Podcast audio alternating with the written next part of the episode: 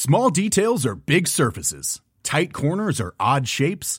Flat, rounded, textured, or tall. Whatever your next project, there's a spray paint pattern that's just right. Because Rust new Custom Spray 5 in 1 gives you control with five different spray patterns. So you can tackle nooks, crannies, edges, and curves without worrying about drips, runs, uneven coverage, or anything else. Custom Spray 5 in 1.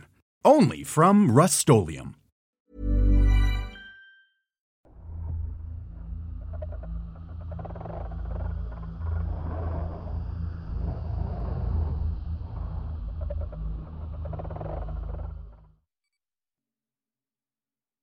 ¿Dónde está tu suerte? Historia basada en una experiencia anónima. Personalmente no recuerdo haber vivido algo paranormal, así que les voy a contar una historia de la familia.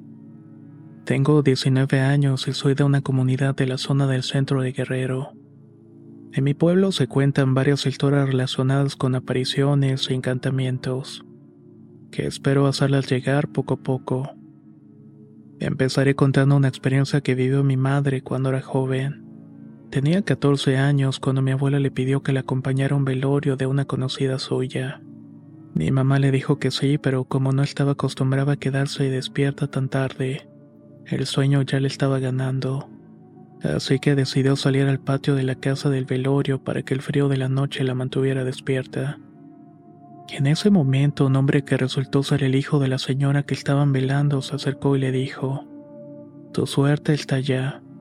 Acto seguido señaló con su dedo un terreno que estaba del otro lado en la parte trasera de la casa. Mi mamá se quedó confundida porque no sabía a qué se estaba refiriendo. En eso se acercó la esposa del señor y lo regañó diciéndole, Ya cállate, ¿vas a empezar con tus locuras o qué? Mejor ve y recibe a las personas que van llegando. Los dos se fueron y mi mamá se quedó ahí pensando en lo que pudiera significar esas palabras. Con el paso de los días, este evento se fue olvidando y le restó importancia. Pasaron los años y mi mamá creció y conoció a mi papá y se hicieron novios. Luego tomó la decisión de irse a vivir con él. Mis abuelos, padres de mi padre, le dieron un terreno para que construyera su casa. Mi papá comenzó a construir y todo estaba bien hasta que una tarde un hombre llegó preguntando si mi abuela tenía huevo de gallina de rancho para un remedio. Mientras mi papá buscaba el huevo, el señor se quedó con mi madre. Se le quedó mirando un rato y luego le dijo, ¿Ves? Te dije que aquí estaba tu suerte. Entonces mi madre recordó lo que este señor le había dicho años atrás.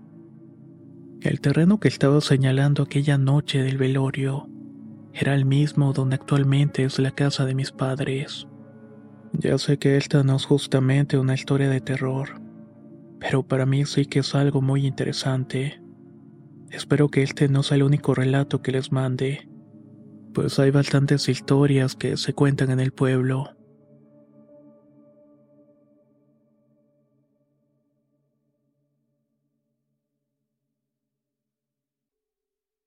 El camino de Tlajomulco. Historia basada en la experiencia de Edgar Estrada. Hace algunos años viví una experiencia paranormal en un camino que está a mi pueblo. Este lugar se llama Tlajomulco de Zúñiga. Se cuentan muchas cosas sobre este lugar, pero esta vez quiero contar la que viví en carne propia.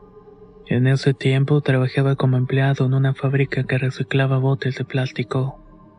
En una ocasión me tocó cubrir el turno de la noche porque el auxiliar de una de las máquinas no había podido presentarse. Me llamaron por teléfono a ver si podía cubrirlo y así que tomé el lugar del compañero. Agarré una chamarra y me fui a la empresa. Para llegar ahí necesitaba pasar por una ranchería y lo tenía que hacer caminando porque no tenía medio de transporte. Comencé a caminar hasta que llegué al camino. A lo lejos vi a un tipo que estaba fumando. Me pareció que el cigarrillo que traía en la boca no tenía fin porque al llegar a donde estaba habrían pasado unos 15 minutos. Y lo extraño era que no se lo había terminado. Cuando pasé junto a él lo saludé pero ni siquiera me regresó el saludo. Volté a verlo y me topé con la sorpresa de que era el Catrín. Tenía puesto un sombrero de copa, traje negro y unos zapatos que brillaban a la luz de la luna. Me di cuenta que eso no era normal y no podía ser una simple coincidencia. Quise correr, pero mis piernas no me respondían. Un viento helado me recorrió la espalda poniéndome los pelos de punta. En eso percibí unos pasos detrás de mí. Era un enorme perro de color negro que me persiguió hasta que llegué a la empresa. El animal iba detrás de mí con todas las intenciones de morderme, pero logré escapar. Esto es lo único paranormal que me ha tocado vivir pero fue suficiente para no volver a pasar por ese camino y mucho menos de noche.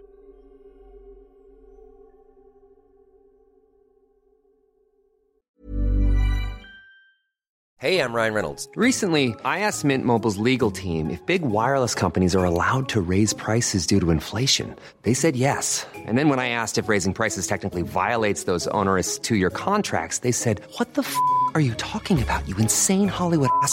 So to recap, we're cutting the price of Mint Unlimited from $30 a month to just $15 a month. Give it a try at mintmobile.com slash switch. $45 up front for three months plus taxes and fees. Promo for new customers for limited time. Unlimited more than 40 gigabytes per month. Slows. Full terms at mintmobile.com. Hey there, it's Michelle Norris. I'm host of a podcast called Your Mama's Kitchen. When I travel, I'm usually looking for a way to find a taste of home when I'm not at home. And one of the things I love to do when I am at home is entertain. And Airbnb allows me to do that. When I was in California recently, I rented a house that had a great kitchen. And when we were sitting around the table, we we're all thinking, we're in someone else's house. Someone could be in all of our homes as well. If you have a home, but you're not always at home, you have an Airbnb. Your home might be worth more than you think. Find out how much at airbnb.com/slash host. La primavera está aquí, así que es el mejor momento para sacar lo viejo de la rutina y vivir nuevas experiencias, entre ellas nuestros estrenos de terror y hasta una nueva manera de obtener dinero con tus compras gracias a iBota iBota es una app que puedes descargar totalmente gratis y que te da la mayor cantidad de dinero en efectivo en cientos de artículos y marcas. No solo las botanas que disfrutas mientras nos escuchas. Olvídate de otras apps que son igual que brujos charlatanes y solamente te dan puntos fantasmas. Con iBota simplemente agrega tus ofertas a la aplicación y obtén dinero real que podrás transferir a tu cuenta bancaria, PayPal o tarjeta de regalo. No lo dudes y únete a una comunidad con 50 millones de usuarios que ya disponen de los beneficios de más de 2.700 marcas y tiendas, como Lowe's, Macy's, Sephora y Best Buy.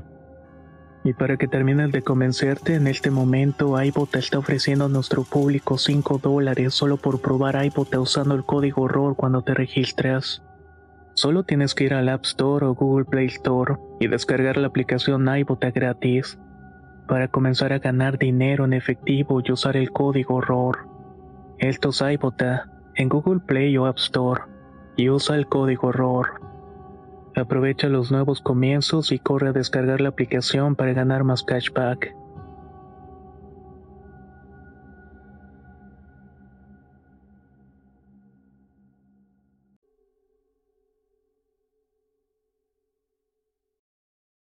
El niño del panteón.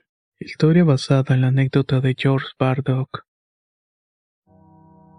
El relato que quiero compartir es una experiencia que vivió mi excuñado. Él era miembro de la Policía Municipal de Guadalajara por allá del año 2010 y 2012. Lo recuerdo así porque fue cuando mi hermana estaba con él. Ya era temporada de fin de año y el lugar donde vivo es templado, aunque para esas fechas había bastante frío. Es más, en algunas partes de la ciudad la tubería puede llegar a congelarse. Total que esa noche recibieron un reporte diciendo que en el Panteón de Guadalajara o Panteón Nuevo como se le conoce coloquialmente, se encontraba un niño de 3 a 5 años perdido dentro. Según el reporte aseguraban que se escuchaba su llanto y gritos buscando a su madre. Quien había llamado era el velador, quien al ser un hombre de la tercera edad ya no podía hacer grandes caminatas. Para este momento ya pasaba de la una de la madrugada. Esto puso en alerta a los policías. Mi excuñado cuenta que por ese tiempo se habían registrado muchas desapariciones de menores y que desgraciadamente nunca los volvieron a ver. Por esta razón, el operativo se tomó muy en serio por parte de 150 elementos. Entre ellos estaban incluidos policías, paramédicos y bomberos. La búsqueda duró varias horas, pero no encontraron nada. Mi excuñado recibió la instrucción de dar un rondín por una de las calles más solitarias y peligrosas. Era en este lugar donde se quedaba a dormir cualquier tipo de personaje. Justo pasaba por ahí cuando una señora indigente le dijo, Oiga, acaba de entrar un chiquillo por esa reja. Al asomarse notó que le faltaba un barrote al cancel que delimitaba con la calle. La mujer también señaló que el niño no llevaba puesta ropa, únicamente iba con un calzón o pañal y además estaba muy sucio. Él y su compañero se acercaron alumbrando con las lámparas, pero no encontraron nada. En eso su pareja le gritó, Mira, mira, ahí va el niño. Mi escuñado volteó a ver, pero solamente alcanzó a distinguir el calzón de un pequeño. Por radiofrecuencia dieron aviso a los demás para que fueran a apoyar, pero en lo que llegaban el niño regresó y se paró frente a ellos. Tenía la piel muy blanca, tanto que se le transparentaban las venas y hasta los huesos. Sus ojos eran tan negros y penetrantes que en realidad no parecía una mirada infantil cargada de inocencia. Sin dejar de clavarle la vista hostil, le dijo con una voz cavernosa: Váyanse, esta es mi casa y no los he invitado. Un paramédico llegó en ese momento y dijo: Niño, la noche está muy fría, no llevas ropa, te puedes morir. Este niño, o más bien esta criatura, lo miró y solamente dio un gran brinco hasta donde estaba una tumba destapada. Todos los presentes se quedaron pasmados y el paramédico dijo tartamudeando: hay que seguir el protocolo, ver qué pasa. No hubo acta o testimonio sobre este hecho, solo se unió a las demás leyendas que existen alrededor del Panteón de Guadalajara. Pero lo que es cierto, y no dudo una sola palabra, es que mi cuñado lo vivió en carne propia. Y según nos dijo, el miedo que pudo experimentar esa noche, el de esas sensaciones que se experimentan solamente una vez en la vida.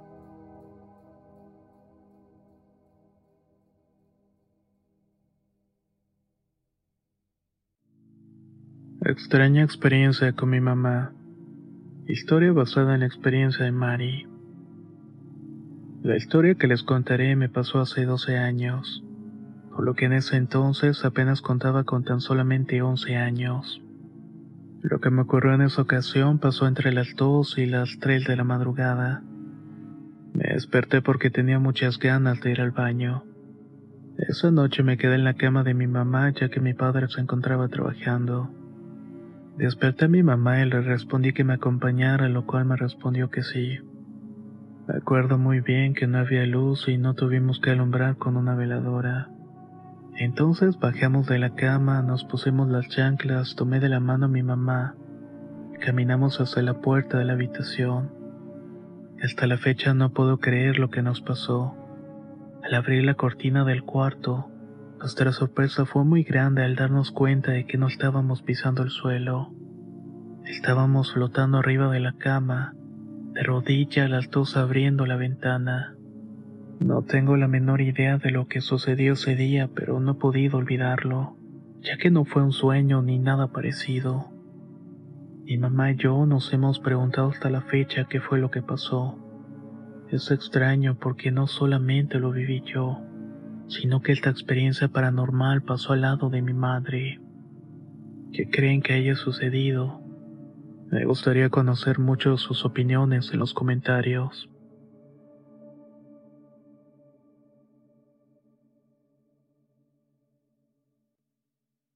Funeraria. Historia basada en la experiencia de Alberto. Por azares de la vida, yo diría que también de la muerte en la época en la que el COVID estaba en su punto más alto, comenzaron a suceder algunos casos que fueron marcando el rumbo de mi vida. Lo primero de ellos fue la pérdida de mi trabajo como maestro de expresión en la universidad. No podía darme el lujo de estar desempleado y estuve buscando un trabajo en el cual me contrataran de manera inmediata. Sería repetitivo decir que el único trabajo en alza en ese tiempo eran los servicios funerarios y fue justamente ahí donde conseguí empleo como enterrador en un panteón de la ciudad. Día a día fui testigo de cómo la gente se iba a despedir con mucho dolor de sus familiares. Todo iba marchando con normalidad hasta que en una de mis habituales siestas que tomaba mientras esperaba que trajeran al difunto, empecé a soñar con mi abuelita. Estábamos hablando de muchas cosas y me dio mucho gusto traerla a la memoria. Por eso en cuanto llegué a la casa le marqué por teléfono. Le pregunté cómo estaba y me respondió que había salido positivo en la prueba de COVID. Estuve soñando con ella durante tres días, hasta que el cuarto la soñé sintiendo un gran vacío mientras escuchaba su voz. Me decía que siempre iba a estar cuidándome y que me quiso mucho. Esa tarde mi siesta fue interrumpida por una llamada en la cual me avisaban que mi abuela había fallecido. Yo mismo fui el que se encargó de enterrarla. Desde entonces he tenido más sueños con ella. En esta me avisaba sobre cosas que van a ocurrir pero esto lo voy a dejar para otra historia.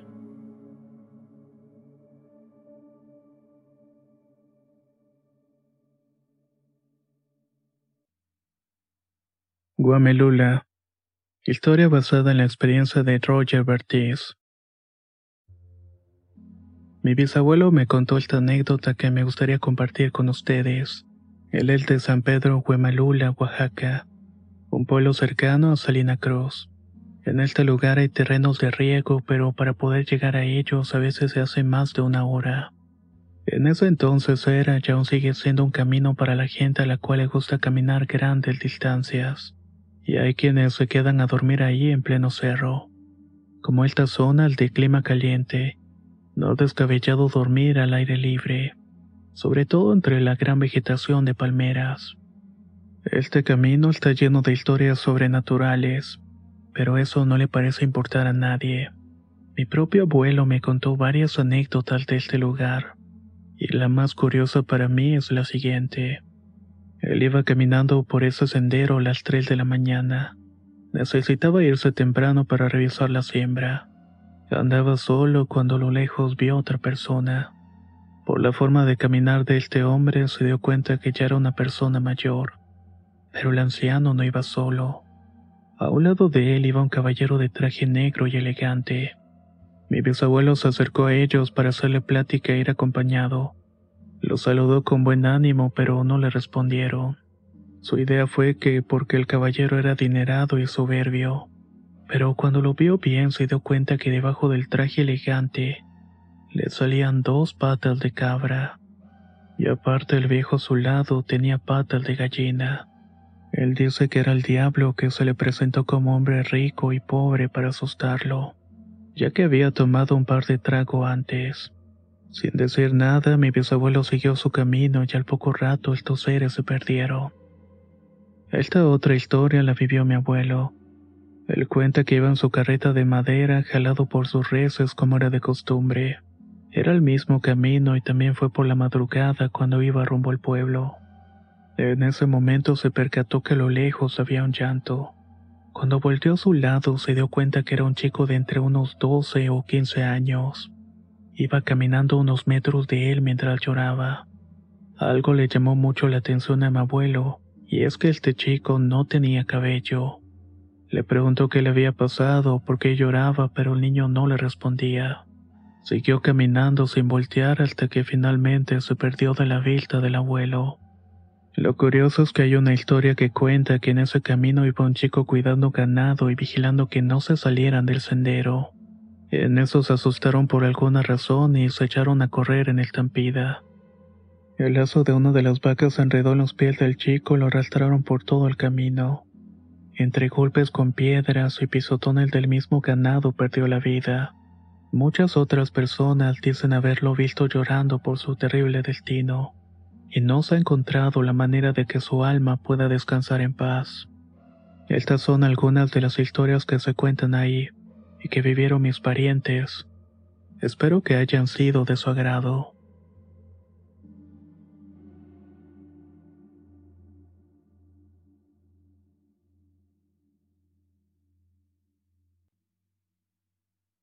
La bisabuela Emilia. Historia basada en la experiencia de Ángel Hernández. Mi nombre es Ángela y soy de Colombia, específicamente de la ciudad de Cali. me gustaría contar la historia de mi bisabuela Emilia. Ella era una mujer muy insensible y se cerró el cuerpo. Esto significa que le hicieron un trabajo para que no pudiera morir. Cada que mi mamá iba a quedarse en la casa de Emilia, ella se quedaba viendo hasta que se quedaba dormida. De esa manera no podía irse, no sin antes cambiar de forma en la de algún gato o una ave nocturna. Lo hacía todas las noches y volvía antes del amanecer. Así fue por varios años hasta que en una ocasión llegó enferma. Le aparecieron muchas hernias en el abdomen. Para poder quitárselas lo operaron en varias ocasiones, pero no mejoraba. El mal le había cobrado factura y llegó el momento en que las llagas se lastimaban con el contacto de la ropa. Así que tenía que andar con la panza al descubierto. Mi abuela Luz, en intentos de cuidar a su mamá, le ponía bolsas de basura para taparla. Estando en el hospital, fueron a verla tres sacerdotes porque ella quería arrepentirse de todos los pecados y errores que había cometido. En ese momento mi abuela dice que cambió de forma en presencia de todos. Se transformó en una señora muy vieja con nariz grande y mirada dura. Con la voz firme les pidió a todos que se salieran del cuarto para quedarse a solas con el padre y así confesarse. Un día después mi madre habló con mi abuela Luz para pedirle permiso de ir con un chamán. Acá le llamamos así a los señores que saben mucho y manejan la fuerza de la naturaleza. Mi abuela Luz es cristiana y por esa razón se negó. Todos hicieron la labor de intentar convencerla de que eso era lo mejor, así que ella terminó aceptando. Mi madre fue a donde estaba el chamán y le explicó la terrible situación que estábamos viviendo. El señor pidió a mi madre un vaso de la orina de la persona enferma y así podía mandarla un tratamiento. En cuanto vio el tarro de mi bisabuela Mila, le dijo a mi madre, Lo siento, Aquí no hay nada que hacer. Ella tiene el cuerpo cerrado y por eso no puede descansar en paz. Tal vez lo que pueda hacer y si tiene suerte funcione es limarse las uñas de las manos y los pies y debe dárselas de tomar. Mi mamá llegó con esa noticia con mi abuela Luz, pero ella se puso muy enojada. Comenzó a rezar y a gritar que en esa casa solamente reinaba Dios y el diablo no tenía poder. Por esas creencias prohibió que le dieran a la bisabuela Emilia las uñas molidas. Varios días después lograron convencer a mi abuela. Sabían que lo mejor era darle descanso a la bisabuela, así que debían hacer lo que el chamán les había indicado. Mandaron a mi madre a limar las uñas y recoger el polvo. Tres días después de haber hecho esto, mi bisabuela Emilia por fin falleció, no sin antes despedirse de todos. Hubo varios familiares y vecinos que aseguraban haberla visto flotando. Mi abuela le preguntó qué estaba haciendo ahí, pero no obtuvo una respuesta. Solamente vio la figura desapareciendo en el aire. Una hora después le llamaron del hospital para decirle que había fallecido. Solo entonces así el alma de esta bruja de la familia pudo descansar en paz.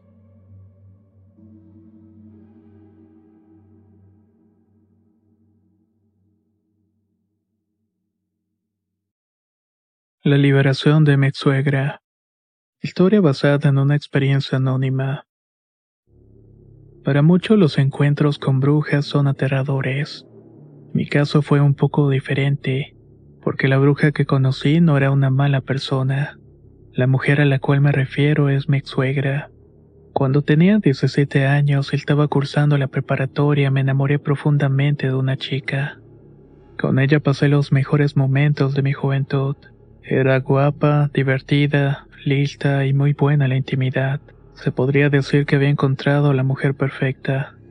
En total duramos unos cuatro años. Al final tuvimos que terminar nuestra relación porque nuestros intereses cambiaron. Ella quiso estudiar ingeniería civil y le dedicaba mucho tiempo a los estudios. De pronto yo dejé de ser prioridad para ella y lo resentí de alguna manera. Me empecé a comportar como un verdadero patán. Me emborrachaba muy seguido y coqueteaba con otras chicas, y hasta llegué a acostarme con un par de ellas. El colmo era que yo le echaba la culpa a ella y no perdía la oportunidad para reclamarle su falta de atención conmigo. Llegó un momento en el cual nos sentamos a hablar y llegamos a la conclusión de que lo mejor era terminar en los mejores términos. Me dolió mucho dejarla porque nos habíamos acostumbrado a varias cosas. Mis papás la querían mucho y por su parte mi suegra también me tenía cariño.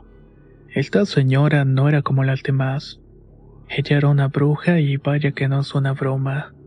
Hablaba con los ángeles, tenía un altar con muchas imágenes de santos a los que les ponía veladoras y monedas. La señora nunca me hizo ningún mal ya que era muy buena onda. Cuando terminamos su hija y yo habíamos quedado bien, así que yo no tenía por qué tenerle resentimiento. Pero lo cierto es que sí le tenía algo de rencor.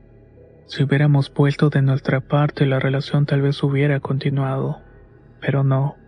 Dejó ir esos cuatro años sin hacer el intento de mejorar las cosas. Me sentía muy herido y traicionado. El punto es que volví a buscarla y tuvimos una discusión muy fuerte. Al final me regresé a mi casa y lloré tanto. Al poco tiempo me quedé dormido y tuve el sueño más extraño de toda mi vida. Me encontraba flotando en un lugar lleno de colores y no había ni arriba ni abajo. Simplemente estaba ahí. Lo único que podía ver frente a mí era una luz resplandeciente y supe de inmediato que era mi suegra.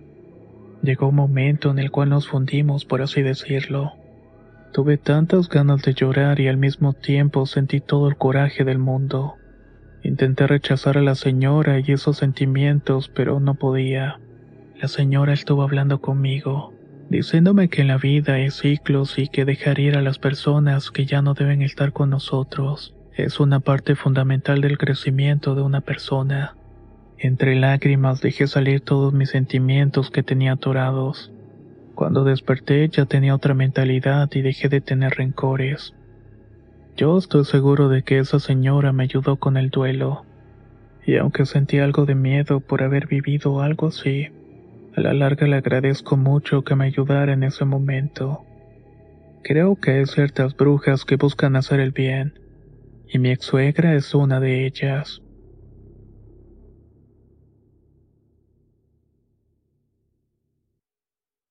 La maldición de la Ouija. Historia basada en la experiencia de Fernando Barrera.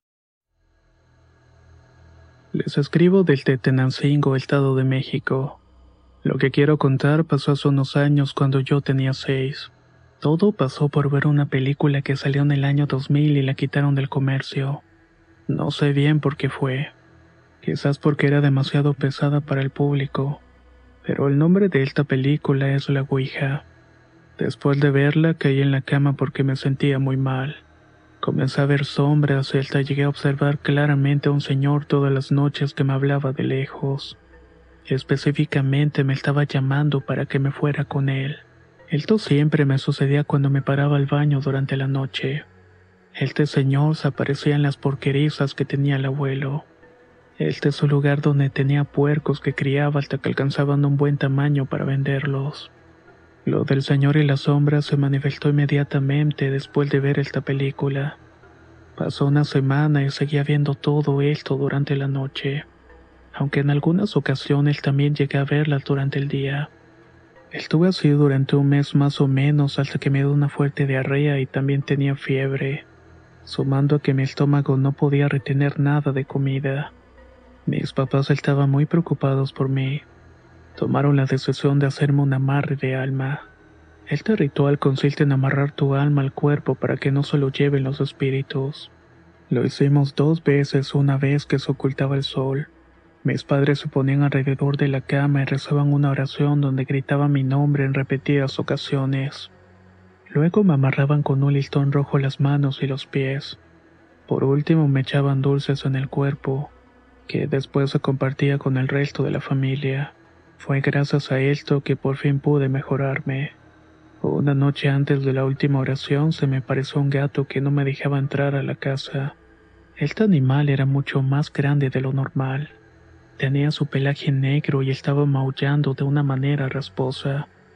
Si me movía de un lado, el gato se hacía para ese lado, y si me movía para el otro, hacía lo mismo. Así me tuvo varias veces hasta que cansado de lidiar con el gato regresé para entrar por la parte de atrás de la casa. Una vez dentro, mis papás me regañaron porque me dijeron que era muy tarde, así que me fui a acostar a la cama y me quedé dormido. Estaba soñando tranquilamente hasta que sentí el peso de un animal de cuatro patas que se acomodó en mi pecho. Lo escuché ronronear encima de mí. Grité tan fuerte que mis padres tuvieron que ir a verme prendiendo la luz. De alguna manera intenté abrazar esa cosa que tenía encima para que ellos pudieran verla. En el momento que mis papás prendieron la luz y abrí los brazos, solamente pude mirar que una sombra negra salió corriendo por la puerta. De ahí fue que decidieron hacer el segundo amarre y esto terminó por fin. Gracias a Dios dejé de ver y sentir esas cosas.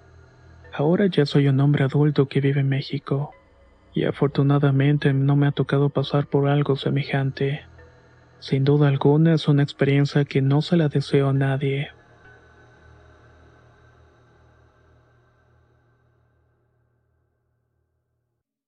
La pasajera.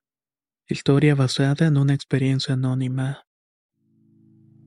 Me gustaría contar lo que le tocó vivir a mi esposo y a dos compañeros suyos. Ellos trabajan en la Cruz Roja a bordo de una ambulancia. Una noche, como eso de las once y media, venían de haber trasladado a una persona hacia la Cruz Roja. Cuando por la zona de Melchor Ocampo vieron una señora vestida de negro. Para ser preciso, se trataba de una anciana caminando sobre la carretera. Mi esposo le dijo al operador y al otro compañero, deberíamos parar para echarle un raid a la señora. Pobrecita, no se vale que ande caminando a estas horas. Sus dos compañeros le respondieron que no, que como creía. Vámonos. Además este frío se siente que no es normal.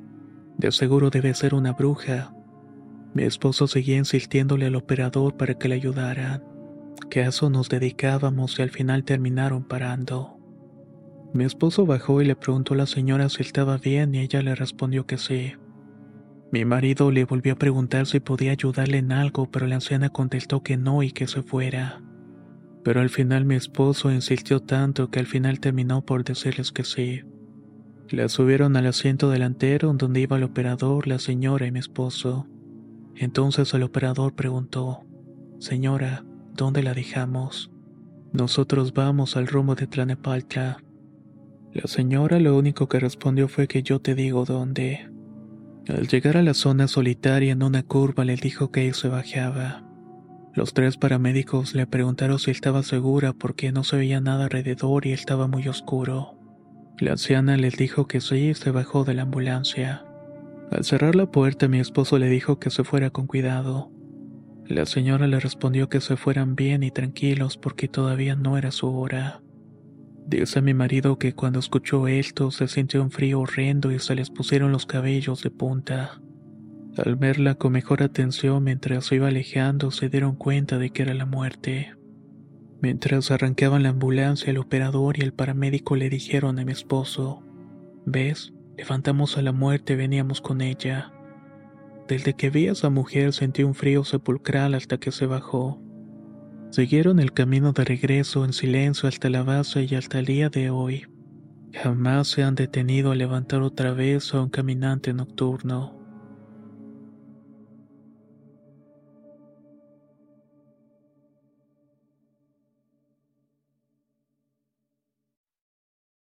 Marín. Historia basada en una experiencia anónima.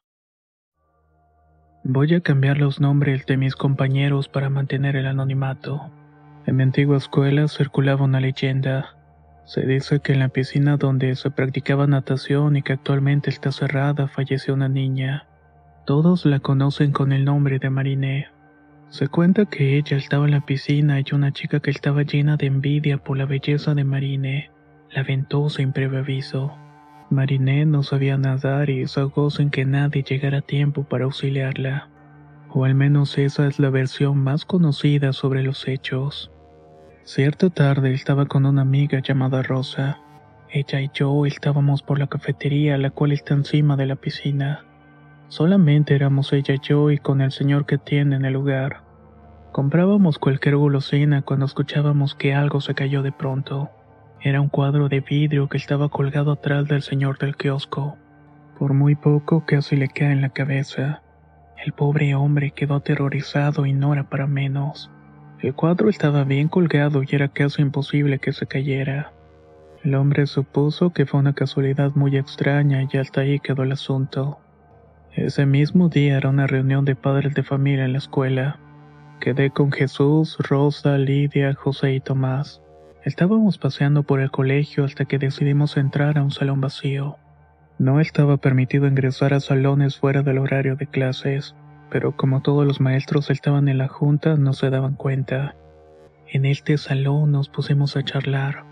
Estábamos muy a gusto cuando escuchamos un ruido. Se había caído un cuadro que estaba en una de las paredes. Esto ya me comenzaba a dar mala espina. Mis amigos y yo comenzamos a investigar, y entre una y otra cosa pudimos dar con un viejo diario que era de Mariné. Lo supimos porque estaba escrito su nombre en la portada. Lo encontramos en el último cajón del escritorio. Cuando Jesús lo agarró vimos que había algo debajo. Era una especie de botón. Lo presionó y un ruido se escuchó en el cuarto del portero. Corrimos hacia ese lugar y pudimos ver una sombra. No quisimos quedarnos ahí porque apenas éramos unos pequeños de entre 7 y 8 años. Todo ese asunto nos estaba dando mucho miedo. Regresamos a donde estaban los padres de familia y nos quedamos ahí hasta que se acabó todo. La situación la tomamos como una especie de aventura y lo olvidamos pero unos días después estaba en el baño de la escuela cuando escuché que tocaron. Respondí que estaba ocupado, pero seguían insistiendo. Me tuve que dar prisa y salí muy enojada para ver quién estaba molestando. Al salir me encontré con una niña de espaldas. Le dije que el baño ya estaba desocupado y cuando ella volvió para mirarme, noté que estaba empapada y tenía sangre en la cara. En ese momento salí corriendo del baño. Cuando se lo conté a mis maestros y a mis papás, nadie me creyó. Me dijo que solamente había sido mi imaginación, pero yo estoy segura que esa persona que vi era Mariné, la niña que se había ahogado en la escuela. Pienso que su alma se quedó en la escuela porque murió de una manera muy cruel. Prácticamente le arrebataron la vida que tenía por delante. Hasta el día de hoy no olvido ese evento, aunque ya ha pasado más de una década.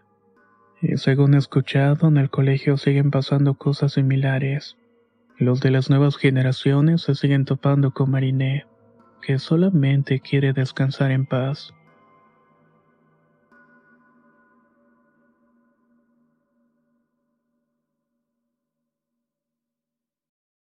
OVNI en la Pampa. Historia compartida por Miguel Cervantes. Soy del norte de Chile y quisiera contar mi historia. Bueno, esto me pasó hace unos cinco años. Era un día sábado y como tengo la costumbre, decidí ir a La Pampa a hacer una pequeña ruta 4x4 en mi jeep. La idea era despejarme de la semana de trabajo y otros problemas personales que me estaban agobiando. Compré unas cervezas y algo de comer y me interné en La Pampa, en un punto muy alejado de la civilización. Lo único que hay alrededor es naturaleza y soledad. Iba todo en orden cuando la mitad de la ruta divisó un objeto en el cielo. Era tal y como lo habían divulgado en videos y fotografías. Parecía una especie de platillo que estaba suspendido en el aire. Luego este comenzó a descender quedando a una altura baja. Al tenerlo más cerca me pareció que la nave era como los topógrafos que hoy en día sondean el suelo terrestre sumando que emitía una luz parecida a la de los flashes intermitentes. En lugar de tener miedo, me sentí muy emocionado. Dentro de mí me dije que esto no me lo podía perder. Lo que se me ocurrió fue llamar a su atención.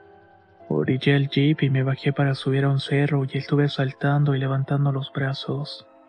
Y tal parece que sí llamé su atención. La noche ya había caído y todo estaba oscuro a excepción de las luces del platillo. Se me ocurrió sacar mi celular y encender la luz de la lámpara. En cuanto la moví, noté que el platillo iba siguiendo el mismo ritmo que la luz del celular. Hasta que de un momento a otro se alejó de mí y me apuntaron una especie de rayo de color rojo. Esta pequeña luz me recordó a la que sale de algunas armas de fuego y me asusté. Apagué la de mi celular y corrí hacia mi auto. La nave seguía encima de mí y se movía en formas circulares. Tuve tanto miedo que arranqué a toda velocidad para encontrar un punto ciego donde esconderme. Entre dos piedras encontré un espacio y apagué todas las luces. Desde ahí pude ver que seguían dando vueltas como si me estuvieran buscando. Me quedé un rato sin hacer nada esperando hasta que se fueran. Llegó un punto en el que no lo vi más y decidí salir de ahí. Estaba por prender la luz del auto cuando vi que enfrente a unos tres metros de mí estaba una criatura. Era parecida a un humano mezclado con un saltamontes. Su cabeza tenía antenas y sus manos parecían más bien las patas de un insecto. No me la pensé dos veces y arranqué a toda velocidad. Ya no fui rumbo a la pampa, sino que cambié de dirección hacia mi casa. No sé si fue paranoia de mi parte o si realmente ocurrió, pero cuando llegué a la casa y entré en mi habitación me encerré.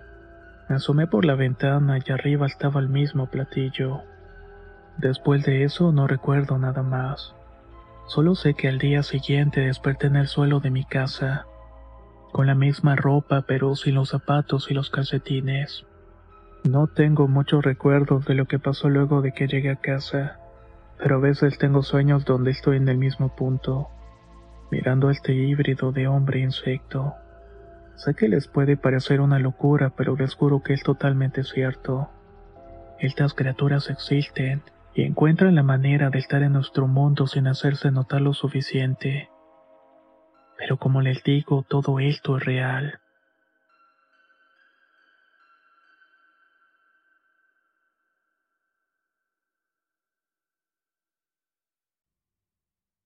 Pájaro estrellado. Historia basada en la experiencia de Michelle Méndez. Mi papá fue chofer de un camión en una ranchería. Un día llegó a la casa y todos salimos a recibirlo como de costumbre. Pero cuando vimos el camión vimos que tenía estrellado el parabrisas. Al acercarnos más para ver el golpe notamos que era una figura perfecta de un ave con las alas extendidas. Hasta parecía que las habían dibujado por tantos detalles que se quedaron impregnados, pues hasta se podía apreciar las plumas, el pico. La imagen se marcaba con el polvo que quedaba pegado en el parabrisas. Un ejemplo de lo que les digo es cuando haces dibujos con el dedo en la ventanilla de un auto y se queda marcado. Mi papá nos contó que estaba haciendo la ruta de siempre, pero de pronto sintió algo muy grande que se fue contra el parabrisas. Con la fuerza del impacto instantáneamente se gritó el cristal. Mi padre se aferró al volante para no perder el control porque llevaba varios pasajeros a bordo. Cuando logró estabilizar el autobús se sintió extrañado porque en la carretera no había autos ni tampoco algunas personas que pudieran ocasionar el golpe. Se tuvo que orillar y bajó a revisar el camión. Se puso a reflexionar para dar con una explicación de lo que había sucedido. Pensó que podía ser un animal, pero no había rastro de sangre o algún otro daño en el camión. La única evidencia del choque fue la extraña figura del ave. Lo más sorprendente de todo es que el pájaro tenía aproximadamente metro y medio de largo. Mi papá no pudo ver bien al ave por toda la conmoción, pero sí sabe que un pájaro de ese tamaño no es para nada normal. ¿Ustedes qué opinan? ¿Podría haber sido una bruja o un nahual? Para mí eso es algo muy posible.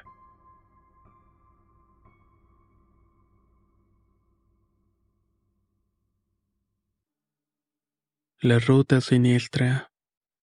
Historia compartida por Marco Reyes. Mi nombre es Alfredo y he trabajado como trailero durante más de una década, pero hace poco decidí cambiar de empresa. Mi amigo Johnny me habló sobre el salario de su nueva compañía, así que podría decirse que le rogué para que me ayudara a conseguir un espacio. Dio mis referencias y por fortuna fui contratado luego de una extraña entrevista. Y digo que me pareció extraña por las preguntas que fueron. ¿Alguna vez has abandonado tu vehículo en medio de la carretera? ¿Le temes a la oscuridad? ¿Eres creyente de alguna religión? Y otro tipo de cosas por el estilo. Yo respondí con bastante sinceridad y para mi sorpresa me contrataron ese mismo día. Prácticamente mi trabajo consistía en transportar carne seca a un pequeño pueblo. Algo que me llamó la atención desde el principio es que debía hacerlo exclusivamente de noche, y tenía que llegar a mi destino antes del amanecer. Aunque no era la primera vez que tomaba el turno de la noche, el sueldo era generoso. Así que me motivó a que no me quejara en lo absoluto. Cuando llegó el primer recorrido, Johnny me describió la ruta que debía tomar y me hizo la advertencia de que el GPS no me iba a ser de mucha utilidad. Antes de subir al camión me mandó un mensaje de voz con las siguientes instrucciones. Hola Alfredo, bienvenido a la empresa. Sé que eres un conductor experimentado, pero nuestra compañía tiene una lista de reglas que debes de seguir rigurosamente mientras conduces. Te las explicaré aquí y también voy a enviarte un mensaje de texto para que puedas recordarlas. En primer lugar, asegúrate de encender las luces altas y dejarlas encendidas en todo momento. Este camino es bastante oscuro y aunque las luces parecen inútiles, no dejes que eso te preocupe. Dentro de las 10 primeras millas es posible que veas un letrero indicando que hay un callejón sin salida más adelante. Ignóralo y continúa conduciendo. Si las luces de la unidad empiezan a parpadear en ese momento antes, acelera al máximo hasta que dejes de hacerlo. El oscuro camino y las reglas extrañas me dejaron inquieto. A medida que avanzaban las instrucciones se apoderaban de mis pensamientos. Me di cuenta de que había ingresado a un territorio misterioso y aterrador. La regla continuaba diciendo, puede que para ese momento veas a un anciano pidiendo un aventón al lado de la carretera. Debes detener la unidad y preguntarle a dónde va. Si dice al pueblo más cercano, déjalo entrar pero si pronuncia cualquier otra cosa no dudes en acelerarse y mirar atrás. Por lo regular el anciano permanecerá en silencio durante una hora mientras conduces, y luego te pedirá que te detengas y lo dejes salir. Incluso si estás en medio de la nada, haz lo que te diga. Pero una vez que se vaya, no lo mires mientras avanza en la oscuridad. Las instrucciones de Johnny se volvían cada vez más perturbadoras. A medida que avanzaba mi recorrido, una sensación de inquietud se apoderaba de mí. Los primeros kilómetros se fueron rápidamente y en silencio, pero luego todo se convirtió en una pesadilla. Aunque yo pensé que mi mente me estaba jugando truco, los golpes y gruñidos que venían de la parte trasera resultaban difíciles de ignorar. Pero sabía que hacerlo era la única manera de mantener mi cordura. Otra de las indicaciones me decía que antes de llegar a cierto punto del camino debía apagar la radio si es que lo tenía encendido. Bajar el volumen no iba a funcionar, así que era necesario apagarlo completamente. ¿Es esto realmente importante? Además decía que más adelante la radio volvería a encenderse con el máximo volumen. Si se reproducía una canción cualquiera debía bajarlo pero si solamente se escuchaba estática, necesitaba detener la unidad de inmediato y acostarme en el asiento cerrando los ojos. Mis manos temblaban aferradas al volante mientras prestaba atención a las siniestras instrucciones. El camino parecía extenderse hasta el infinito y cada sombra que veía me resultaba una amenaza potencial. Cuando llegué a más allá de la mitad del camino, las luces altas me revelaron algo que se movía al lado del camino. Algo que iba corriendo en cuatro patas. Independientemente de cuán rápido aceleraba, parecía seguirme con mucha facilidad. La velocidad era mi única aliada mientras me aferraba a la carretera, pero sabía que estaba en un juego peligroso. Unas curvas se avecinaban y debía contarlas cuidadosamente para que la criatura desapareciera. Pasé una, dos, tres, hasta cuatro, y finalmente desapareció. La criatura se había ido al menos por ese momento. Mi corazón latía con mucha fuerza mientras avanzaba por el inquietante camino. Cada regla que mi amigo me había dicho parecía una pieza en un rompecabezas pero no podía distinguir la figura completa. Entre más avanzaba, estar en la cabina se volvía insoportable. Sabía que no podía bajar la ventana bajo ninguna circunstancia, pero el calor que comencé a sentir me parecía asfixiante. Intenté quitarme la chamarra porque el calor me empapaba la piel. La carretera seguía recta frente a mí y me dio la impresión de que cualquier error podía hacerme caer por un acantilado. Poco a poco el calor fue aumentando hasta que la cabina se convirtió en un horno. La tentación de abrir la ventana me dominaba, pero recordaba las advertencias. Me enfoqué en mantener las luces encendidas y ver hacia adelante. Mientras manejaba noté que algo se estaba moviendo detrás del camión. Instintivamente giré la cabeza, pero no había nada. Gracias a las instrucciones supe que no era buena idea buscar en la orilla del camino ni en ninguna otra parte. Pero notaba que algo estaba siguiéndome alrededor de la unidad. Siempre estaba fuera de mi campo de visión. Parecía que estaba esperando su oportunidad. En un punto escuché un grito a la distancia que me sacó de mis pensamientos. Sin dudarlo pisé el acelerador y me dieron muchas ganas de ir al baño. Todo lo que estaba ocurriendo me parecía tan aterrador que me importó muy poco orinarme encima. No quería perder ni un solo segundo porque mi vida dependía de eso. Luego de avanzar un poco más, el grito dejó de escucharse y miré el reloj y eran las 3 de la mañana. De la nada mi celular comenzó a sonar mostrando un número desconocido. Supe que no era buena idea contestar y no importaba quién fuera. El teléfono siguió sonando pero no cedí. Iba a sonar tres veces más antes de que llegara un mensaje pero seguí resistiendo la tentación. Todo lo que vivía me mantuvo alerta y sabía que una distracción, por mínima que fuera, sería fatal. Manejé un rato más intentando mantener la calma hasta que pude ver las luces de otros vehículos a la distancia.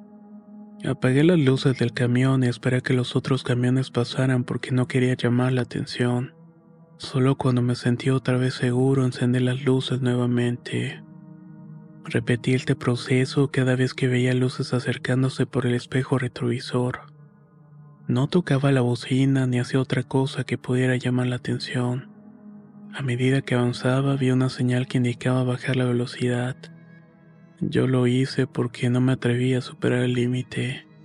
El ruido del motor me ponía nervioso y yo quería seguir pasando desapercibido. Unos kilómetros más adelante me encontré una mujer que estaba pidiendo autostop. Me acordé de una de las instrucciones que era no detenerme, así que no lo hice. Pasé a un lado de ella y la ignoré. Cuando la dejé atrás me fijé en el espejo retrovisor y no había nadie.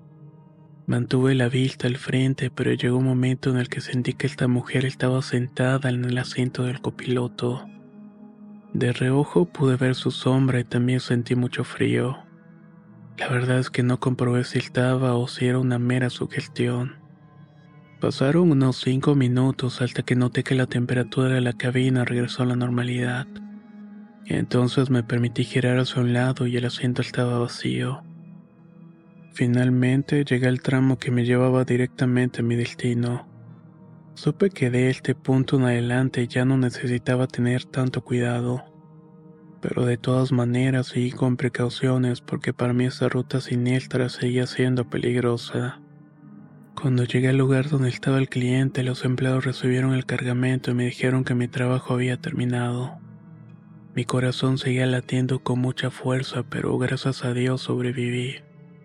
Aunque mi amigo me había advertido que era un trabajo extraño, nunca me imaginé algo así de espantoso. No regresé ni siquiera de broma. Mi seguridad está encima de cualquier trabajo y al poco tiempo encontré otro empleo que recorría distancias que ya conocía. Nunca volví a experimentar algo así, pero nunca voy a olvidar esa noche en la carretera.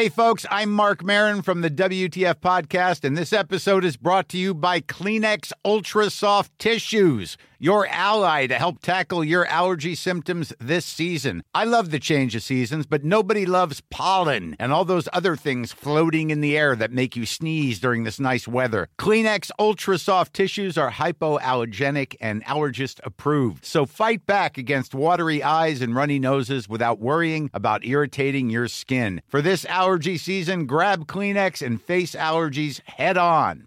If you thought the only way to get a more defined jawline with natural looking results was through surgery, think again. Juvederm Volux XC is a non surgical injectable gel filler that improves moderate to severe loss of jawline definition and can help you achieve natural looking results with little downtime. Even better, this improved definition lasts up to one year with optimal treatment. No maintenance required. Improve jawline definition for a smooth, sculpted look with Juvederm Volux XC. For important safety information and to find a licensed specialist, visit juvederm.com. That's J U V E D E R M.com. Not for people with severe allergic reactions, allergies to lidocaine, or the proteins used in Juvederm. Common side effects include injection site redness, swelling, pain, tenderness, firmness, lumps, bumps, bruising, discoloration, or itching. There's a risk of unintentional injection into a blood vessel, which can cause vision abnormalities, blindness, stroke, temporary scabs, or scarring. Talk to a licensed specialist to find out if it's right for you.